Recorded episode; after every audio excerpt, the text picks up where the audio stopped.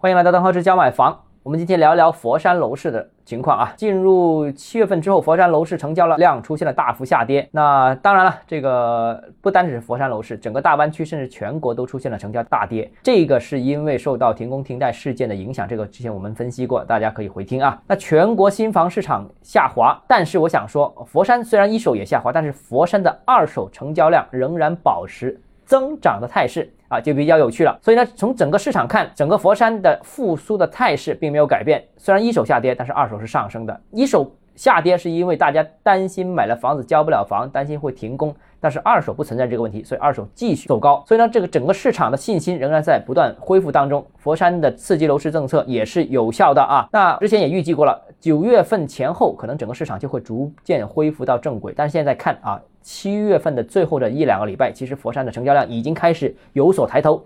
所以呢，二手持续增加，一手开始复苏。那其实停工这个事情啊，也不是什么新鲜事情，之前已经停工了，停贷呢。现在中央也积极解决了，所以事情逐渐过去之后，我相信佛山应该仍然是整个大湾区当中复苏排到最前面的城市。